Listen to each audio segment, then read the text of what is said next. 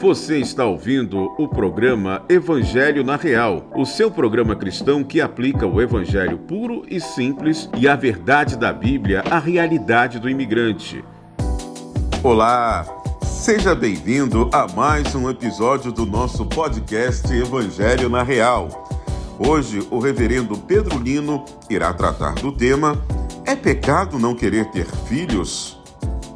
Com base na pergunta anônima enviada pela nossa audiência do estado de Massachusetts. A pergunta é a seguinte: vamos a ela. Alguns casais justificam que não querem ter filhos, pois a vida aqui é muito corrida e não gostariam de ter esse trabalho de cuidar da criança. Ou eles ainda não curtiram a vida o suficiente.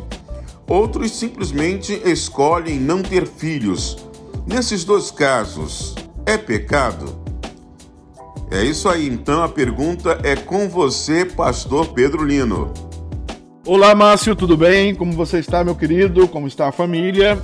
Olá, querido ouvinte, a graça e a paz do Senhor Jesus. Que alegria ter você aqui conosco, que alegria ter você aqui na nossa na nossa no nosso podcast, né? Evangelho na Real. Bem, uh, é pecado.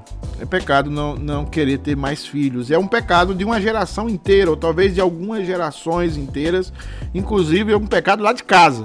Quero aqui deixar, confessar aqui no podcast, um pecado caseiro aqui, né? Mas vamos ler aqui o Salmo 127 para as mulheres é, ficarem já de cabelo em pé, né? O salmo é um cântico de romagem, é um canto que se cantava em direção ao templo, ou quando se saía dele. E o texto diz o seguinte, né? Se o Senhor não edificar a casa, em vão trabalham os que edificam. Se o Senhor não guardar a cidade, em vão vigia a sentinela. Inútil vos será levantar de madrugada, repousar tarde, comer o pão que penosamente granjeastes. Aos seus amados ele o dá enquanto dormem. Herança do Senhor são os filhos, o fruto do ventre, seu galardão. Como flechas na mão do guerreiro, assim os filhos da mocidade Feliz o homem que enche deles a sua aljava, não será envergonhado quando pleitear com os inimigos a porta. Bem, Deus instituiu a família. Deus instituiu a família no Éden, Deus é o autor da família, e ele deixou claro a Adão e Eva que eles deveriam crescer e multiplicar. Eles deveriam povoar a terra. E nós vamos ver aí na Bíblia vários textos falando da bênção de sermos de termos filhos, de é, podermos ter crianças em casa, é, podermos ter filhos para o Senhor. E nós temos na Igreja Presbiteriana uma doutrina que fala muito sobre isso, que é a doutrina do pacto. A doutrina do pacto tem muito a ver com isso, porque fala do Deus que estabelece um pacto não somente individual, mas com a família, um Deus que estabelece um pacto para abençoar as famílias da terra. Então, é, ter filho é uma ordenança de Deus. Agora, o que, que aconteceu com as nossas gerações? Nós fomos nos rendendo às filosofias do mundo.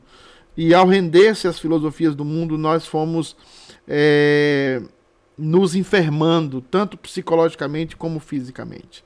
Hoje, sabe-se em, em estudos feitos com é, muçulmanos e com cristãos do Ocidente que o índice de câncer de mama, de câncer de, de ovário no meio muçulmano é muito menor, porque as mulheres têm mais filhos, porque é, usam-se mais é, é, aspectos e ferramentas naturais, e nós vemos que as mulheres ficam mais saudáveis é, eu me lembro uma vez que isso acontece até com os animais, que eu tinha uma cachorra eh, que eu gostava muito e ela se enfermou e eu fui levei para o veterinário e o veterinário diz, olha, está com câncer no útero.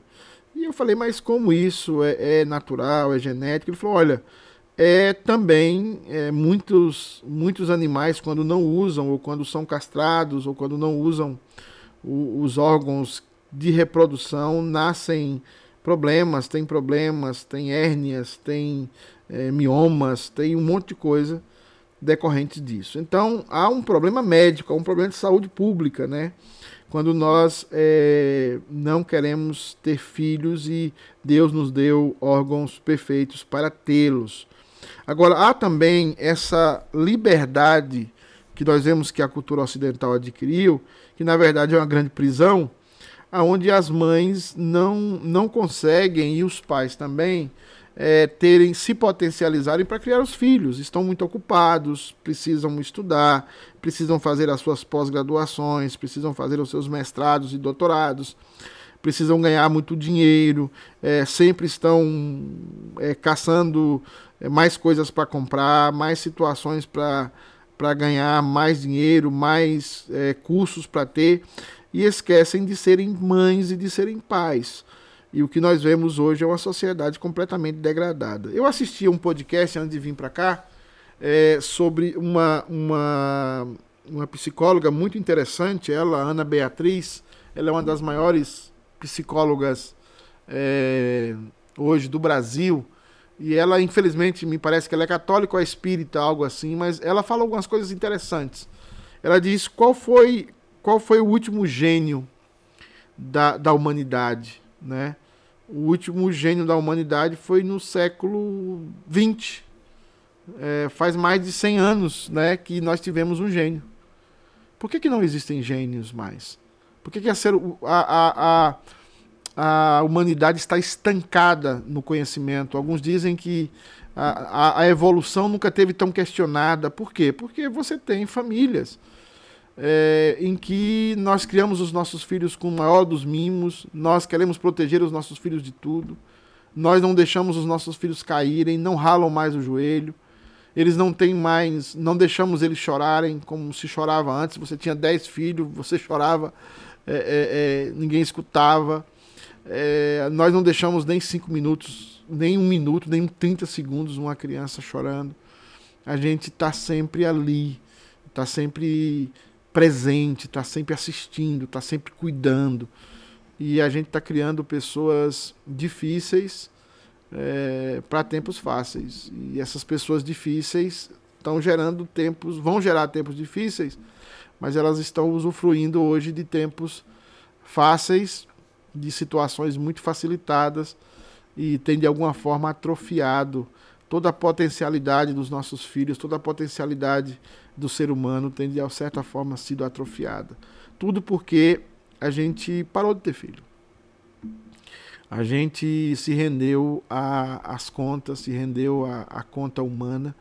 E o que a gente percebe, pessoas que têm muitos filhos nunca tem problema de, de dinheiro, nunca tem problema geralmente de, de situação, mas criam os filhos, têm privações sim, mas criam os filhos e geralmente são crianças que sabem enfrentar a vida.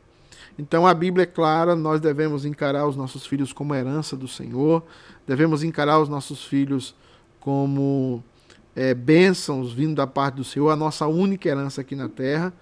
E o texto é claro: feliz os que enchem deles, enchem de filhos a sua aljava, colocam muitos filhos na sua aljava.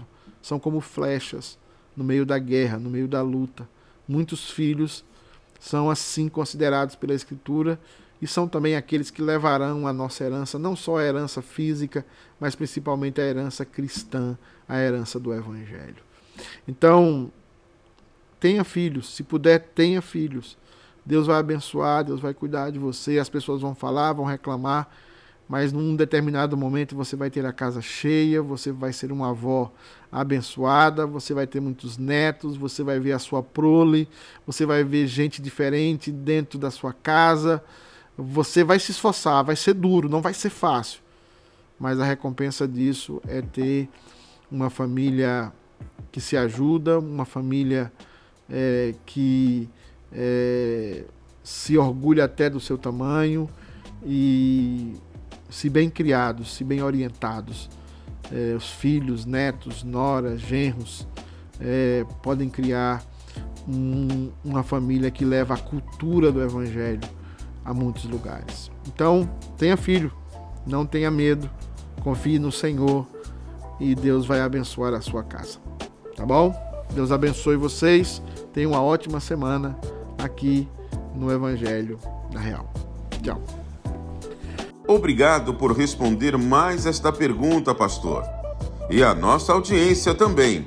Queremos te agradecer por nos acompanhar, nos ouvir e compartilhar o nosso podcast. A sua participação faz com que alcancemos ainda mais pessoas que precisam ouvir o Evangelho na Real. Obrigado por nos ouvir e até o próximo episódio. Lembrando que você também pode fazer a sua pergunta. Envie-nos um e-mail para nossa produção com o seu primeiro nome, cidade de onde está falando e pergunte para utv@ctkunited.org. Toda semana estaremos aqui para apresentar o evangelho de Jesus Cristo aplicado à vida cotidiana, com base na teologia reformada então não deixe de se inscrever para não perder nenhum episódio. Este programa é produzido pela Igreja Presbiteriana Christ the King United, localizada na cidade de Ubor, Massachusetts, nos Estados Unidos. O endereço da nossa igreja pode ser encontrado na descrição deste episódio, ou você pode acessar o nosso website www.ctkunited.org. Nos siga também nas redes sociais. Eu sou o seu co-host, Márcio Araújo, e as perguntas deste programa são respondidas pelo nosso pastor local, Reverendo Pedro Lino. Obrigado por nos ouvir e até o próximo.